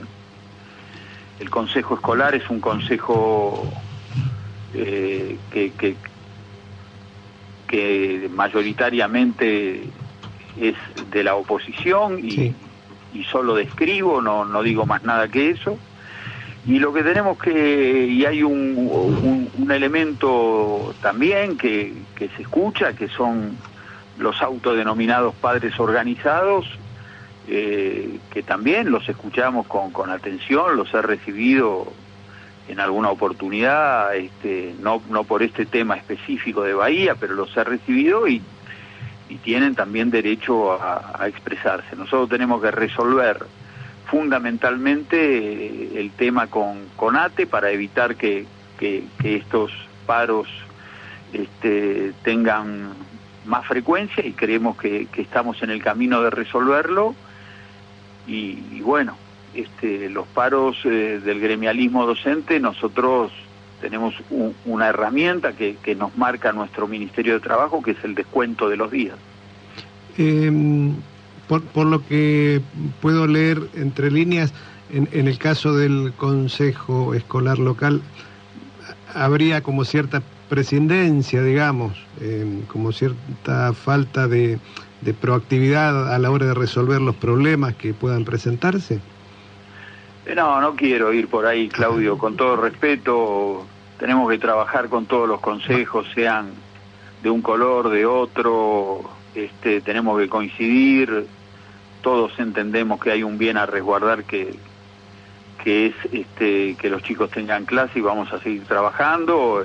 Estuvo la semana pasada este, un tiempo largo nuestro director de consejos escolares, Alejandro Perrone, Sí, sí. con reuniones algunas más difíciles, con, con reuniones con los actores y, y nuestra voluntad es resolver el, el tema porque así debe ser y, y nos creemos que en algún sentido tenemos la responsabilidad de hacerlo. Después hay otras manifestaciones, vuelvo a decir, ¿no? La provincia está en paz, la recorro Sí, sí. dia- diariamente y mucho. No, no, no puede decirse que es un conflicto generalizado. Este, usted lo ha dicho al empezar, ¿no? Son tres, eh, Sobre 130 y pico. son tres sobre 135. Esto también me parece que a la audiencia le, le da un, un- un dato. Bueno, nosotros quisiéramos eh, coincidir con los 135 distritos. A veces eh, no, no se puede. Hay posiciones que, que son mu- muy duras y, bueno, en el marco de la democracia eh, se, se reconocen y, y forman Sí. parte de un juego democrático, pero este, creemos que, que hay una recurrencia muy eh, demasiado frecuente a, a discontinuar el día de clase. El día de clase hay que respetarlo más porque son días de aprendizaje, son días de trabajo. Claro. Nosotros tenemos que, tener las escuelas totalmente adecuadas y, y las tenemos. Y, Claro. y puede haber alguna que no esté en condiciones. Bueno, eh, eso puede reclamarse y nosotros tenemos la obligación de resolverlo. Ahora, este, también pedimos que si, si las condiciones que faltan no son condiciones que, que imposibiliten el dictado de las clases, le pedimos la buena voluntad de, de hacer la demanda, pero no discontinuar el día de clases, como se hace habitualmente, ¿no? Porque tenemos 13.000 edificios escolares y estamos invirtiendo como nunca. Yo también quiero poner esto Sí, sobre sí. la mesa, ¿no? Estamos eh, ya por 167, 168 edificios construidos, este, 6.000 obras, 400 edificios casi refundados, no puedo decir que sean nuevos, pero son arreglos de, de, de todos los sanitarios, de 20 aulas, bueno, hay una, este, una evidente acción de- del gobierno del gobernador Kisilov en, en favor de la educación, ¿no? Hay algunas voces que dicen la desinversión educativa, bueno, no, no, eso no se verifica desde eh, el 2019 a, a esta parte, se ha No, verificado de hecho- de 2016 a 2019. De hecho, digo, hemos los bonaerenses naturalizado eh, el, el hecho de que las clases desde 2019 en adelante han comenzado eh, en su cronograma, tal como estaba previsto, por la inexistencia de medidas de fuerza. Eso es objetivamente así. es objetivamente así y, y le agradezco la reflexión porque es un cambio significativo de lo que había a lo que hay. Porque cualquiera que tenga un poco de memoria recuerda que en febrero y en febrero, a fines de febrero, se instalaba una interrogación en la provincia de Buenos Aires, una pregunta que era ¿empiezan las clases? Claro. ¿no? Y ya esa pregunta no se hace más. Por cuarto año consecutivo, naturalmente las familias saben que el 1 de marzo empiezan las clases. ¿Hay problemas? Sí, hay problemas. Tenemos que seguir trabajando mucho, eh, se viene, está el frío que, que no ha sido tan duro todavía, estamos trabajando mucho con, con los distritos más castigados, Bahía, eh, Mar del Plata, La Plata, ahora pedimos también un poco de buena voluntad y, y en el sentido de que si, si la condición no es óptima, pero puede darse clases, no, no, no la suspendamos, no la suspendamos porque este, allí los chicos tienen dificultades. No estoy re- rehuyendo a la responsabilidad Ah. primaria que tiene el Estado, no estoy diciendo esto, digo, dennos un cachito de tiempo. Este, bueno, la otra discusión de los salarios que, que llevan adelante estas tres seccionales eh, que no responden al oficialismo del gremio, bueno, lo entendemos, yo- no decimos que son salarios extraordinarios, son los que pueden ser. Este, también decimos que la mesa gremial constituida por SUTEBA, eh, la Federación de Educadores Bonaerenses, este, UDOGBA, AMET y, SADOP, que es el gremio de los, de los privados que representan eh, la totalidad del gremialismo docente bonaerense, acuerdan con nosotros. O sea, también esto lo quiero decir. Y también digo, eh, y perdón si abuso de su escucha, No, no, no. que, que algunos nos proponen una salida de, de, de ir a, a- a hacer mantenimiento y limpieza por, por afuera de los eh, métodos que son los institucionales, que, que la verdad que no estamos de acuerdo. Nosotros tenemos la obligación de arreglar y de trabajar mucho con el, con el gremio, con los gremios de, de auxiliares, a los cuales respetamos y, y llegar a un acuerdo para que no se interrumpan más las clases. Claro, cualquier otra alternativa em- empeora las cosas, no, no, no las empeora porque entendemos que eh, que no contribuye, que, que no no no no no es posible eh, tercerizar lo que debe hacer el Estado. Alguien me puede decir, bueno, háganlo bien. Bueno, estamos tratando de mejorarlo y estamos trabajando con las organizaciones gremiales. Hay, mm, hay algo que debo decirle, Alberto, eh, mm, eh, reconocido por, por, por mucha gente, propios, a- ajenos, eh, oficialistas y opositores, y es su, su trabajo en el territorio. Eh, lo, lo- lo han visto en cada uno de los territorios con los que este, tenemos contacto, eh, por allí estuvo, por allí este, está. Eh, así que celebramos esa, mm, ese trabajo, celebramos la manera de, llevar adelante una, política. eh, y es un gusto para nosotros que pueda disponer de este tiempo acá en, Nacional, en Bahía Blanca, ¿no? Este, yo les agradezco. Es el único modo, nos dice nuestro gobernador, que también es un viajero incansable por toda la provincia. Hay que estar, hay que escuchar. Hay veces que te dicen cosas que no son este, simpáticas y hay que escuchar porque uno también aprende con, con las disidencias. Ahora, también eh, vuelvo a decir, todo, todo, todo, indica que, que la gran mayoría acepta, escucha. Nosotros pedimos también buena voluntad en este marco, este, porque está focalizada la problemática. Este, no es que eh, en estos lugares eh, las escuelas estén mucho peor que en otros lados. Estamos trabajando incansablemente con obras en toda la provincia. Bueno, este, te pido un poco de buena voluntad, te pido que me des la chance de no cortar las clases, te pido que, que hagamos más sagrado el día de clases. En ese proceso estamos. Eh, Alberto, Daniel Green lo saluda. Estamos en la puerta del inicio de la campaña electoral, el gobernador va por la reelección, eh, usted parte de la gestión de gobierno, obvia y evidente. Eh, ¿Qué nos está faltando o qué estaría faltando en el área educativa o con miras a los próximos cuatro años que Kicillof quiere gobernar? Eh, ¿Qué tal, Daniel? Mucho, mucho nos está faltando y tenemos que seguir trabajando incansablemente. Mucho hicimos y, llegará un día que, bueno, quedarán algunas voces discutiendo, que, puede ser, pero este, tenemos que sacar toda la argumentación que, que, que tenga que ver con, con una eh, escuela que, que, que, le falten vidrios, con una escuela que no tenga dignidad. Entonces, lo primero, seguir invirtiendo mucho en educación, en salario, seguir invirtiendo mucho en, en infraestructura, seguir construyendo escuelas. Tenemos chicos de cuatro que todavía están afuera de la escuela. Este, tenemos complejidades, Daniel, el 70% del de la población bonaerense vive en el 5% del territorio.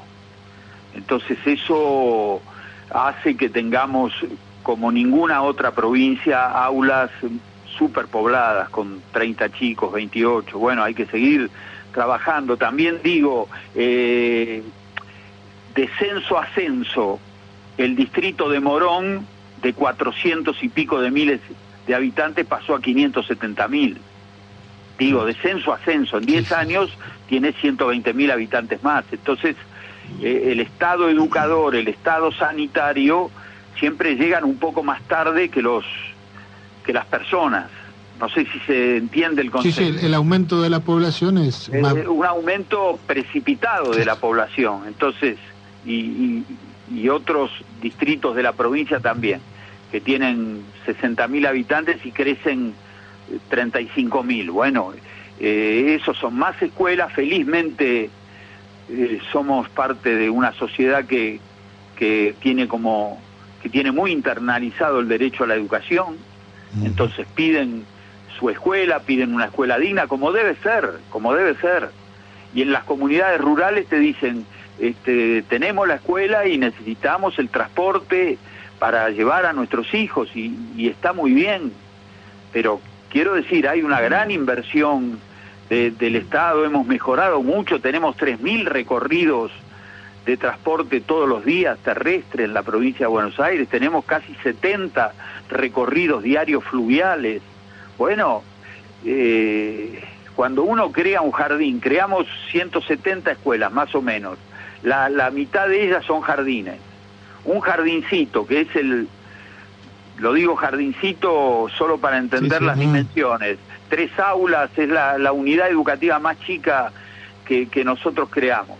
Este, por las escuelas secundarias son mucho más grandes. Un jardincito y necesita 17, 18 personas, entre auxiliares, director, secretaria, eh, maestras. Bueno, y está bien, y está bien, y está bien. Eh, lo digo como con, alegría y orgullo por la sociedad que tenemos. Los, los padres, aún los padres de los sectores más carecientes, nos dicen, quiero que, queremos que nuestros hijos aprendan, los mandamos a la escuela a aprender. Este, eso es un gran logro de la sociedad argentina. Bueno, estamos, estamos trabajando y somos de los que creemos que, que, que se, se necesita y se sale con más Estado. Usted lo que me pregunta, Daniel, ¿qué, ¿qué, es lo que viene? Bueno, más Estado, un Estado más eficiente, más escuelas, este, más egreso en el secundario, mejorar los aprendizajes de los chicos. Eh, bueno, todo eso, ustedes son Bahía Blanca, son una, un distrito con una universidad este, de mucho prestigio. Hay, hay localidades de 20.000 habitantes, de 10.000. Eh, allí estamos eh, a través de nuestra jefatura de asesores con el programa Puentes, que es un programa de, de- de- de resolución de servicios universitarios, este, donde un, un- un pequeño distrito bonaerense que no puede tener una universidad pone allí un centro universitario eh, y en ese centro universitario se, se, se, dan varias carreras de universidades de la zona. Bueno, eh, son, son jóvenes que, que no tienen que trasladarse. Eh, todo eso forma parte de, de un entramado que si tiene un título es más derecho para las personas, ¿no? Y, y responder a, a lo que cantamos en el himno a veces sin, sin pensar, que es la noble igualdad. Estamos Claro. trabajando para eso. Falta, Eh, sin falta, pero estamos trabajando para eso. Yo le diría, Alberto, que es la ventaja que tiene alguien que, que pretende reelegir y que no es más que decir, bueno, voy a continuar la misma dirección que la que tengo ahora, ¿no? Así que, en, bueno, con ese espíritu lo saludamos, le agradecemos enormemente esta gentileza que ha tenido de atendernos y, bueno, a disposición para cuando quiera comunicar cualquier tipo de cuestión vinculada a la educación. No, a ustedes un, abrazo, les agradezco yo y si me permiten eh, las disculpas a la comunidad bahiense, estamos tratando de resolver el problema, hay algunas cuestiones que podemos resolver y después eh, hay otras más, más duras, más intolerantes que también tenemos que seguir trabajando. Gracias y gracias por la comunicación y por darme este espacio para que yo pueda decir esto. Les agradezco mucho. Bueno, un gran abrazo. Muchas Era gracias. Alberto Gileoni, director general de Cultura y Educación de la provincia de Buenos Aires. Es un- una capacidad de trabajo eh, impresionante. Sí, porque todo el mundo lo resalta. con él, Sí. pero, pero si tiene una capacidad de trabajo impresionante, vale destacarlo. Y, y qué bárbaro, ¿no? Tener eh, conflictos justamente en este rubro, donde las diferencias con la gestión anterior son abismales.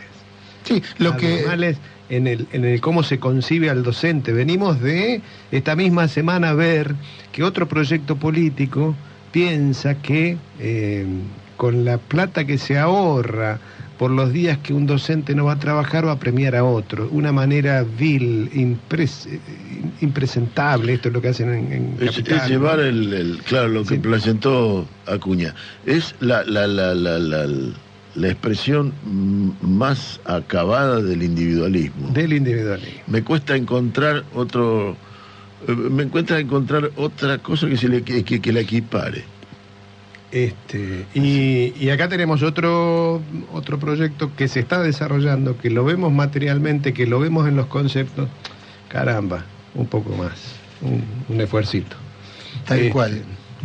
Tal cual y digamos que pone blanco sobre negro, ¿no? Pone de relieve las diferencias que- profundas de, de proyectos, porque así como cuando hablábamos también con Susbiel en su carácter de candidato a intendente, eh, todo el mundo habrá, se habrá dado cuenta que no le preguntamos dónde va a poner un semáforo, si va a sacar los palitos amarillos, porque la cuestión es mucho más abarcativa y mucho más amplia y tiene que ver con el concepto, digamos, con la cosmovisión que cada proyecto político tiene. Y en este caso que estamos analizando es patente, ¿no? La diferencia de cómo concibe un sector político al pueblo y a la educación y cómo lo concibe el otro. Claro, eh, el proyecto colectivo y el gobierno colectivo. Es decir, la sociedad es un colectivo, es una obviedad, no, es una suma de individualidades. No es, eh, eh, es la sociedad la construimos entre todos y entre todos comprendemos las dificultades del otro y comprendemos la- las virtudes del otro y de eso sacamos una resultante común. Y es, es, hay un lugar de confort en el que me siento en el balcón y desde el balcón despotrico, critico y digo lo que habría que hacer, pero nunca me bajo del balcón, voy a la calle e intento hacer lo que digo desde el balcón que hay que hacer. Porque desde el balcón es fácil Con el- decir. con el dedo índice extendido. Con lo, lo que hay que hacer, pero después hay que hacerlo. Y el hacerlo es un conjunto y una sumatoria de factores que hacen posible hacer lo que uno quiere hacer.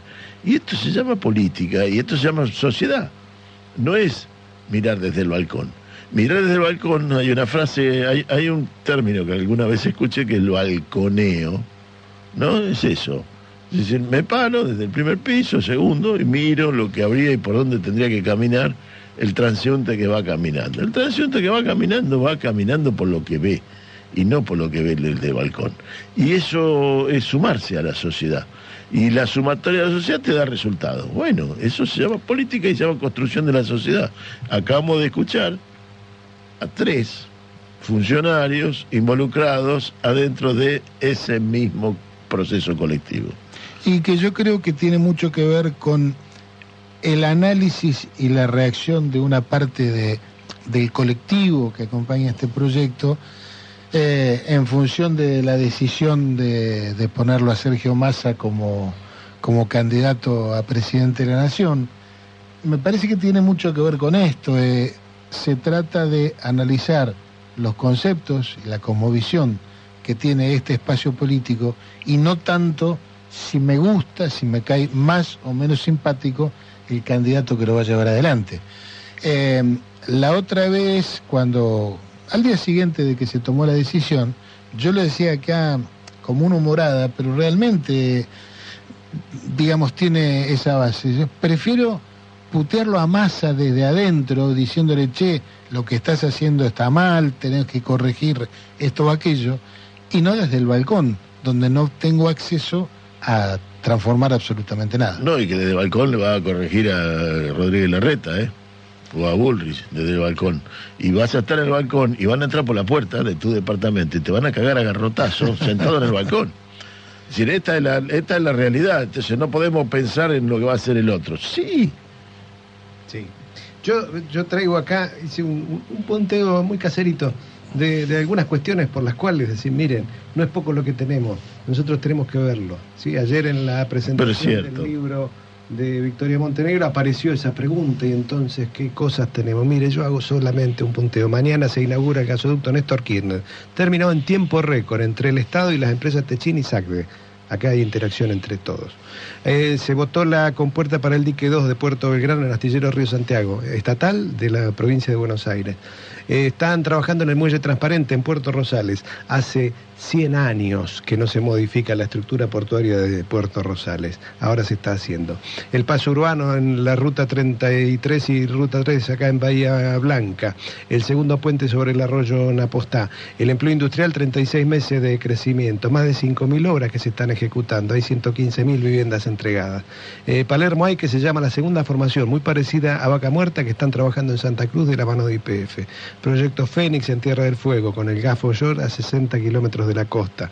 Eso lo lleva total adelante. El plan nuclear, con que hemos hablado muchas veces, con el CAREM, el reactor de radioisótopos y el centro de protonterapia, la planta de agua pesada, la reactivación de FADEA, la reactivación de Tandanor, el FONDEF, que permite reactivar con empresas primes el, reequipamiento de las Fuerzas Armadas, la reactivación del plan aeroespacial, la construcción de barcos pesqueros en Mar del Plata y Quequén, el desarrollo minero en general y del litio en particular, las represas hidroeléctricas, todo esto, todo esto, que mm, es solamente un punteo. te quedó el rápido. offshore y te quedó el- Sí. la, la puesta en marcha de Atucha 2 después de la después reparación. de la reparación. Todo esto después de las siete plagas que hemos padecido, las siete plagas que tuvimos en estos cuatro años son la deuda externa que contrajo el macrismo, la pandemia que paralizó al mundo, la guerra en Europa que aumentó el precio de la energía, la sequía que nos privó de vender nuestros productos, una oposición desquiciada que discute si la tierra es plana, un poder judicial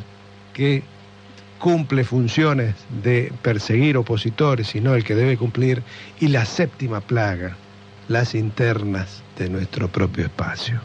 Sobre esta última tenemos un rato para... para... Seguramente la- que, la que- sequía- que lamentablemente ya no, no tenemos. lo ese dejamos para el espacio, sábado que viene. pero el próximo sábado seguramente que sí.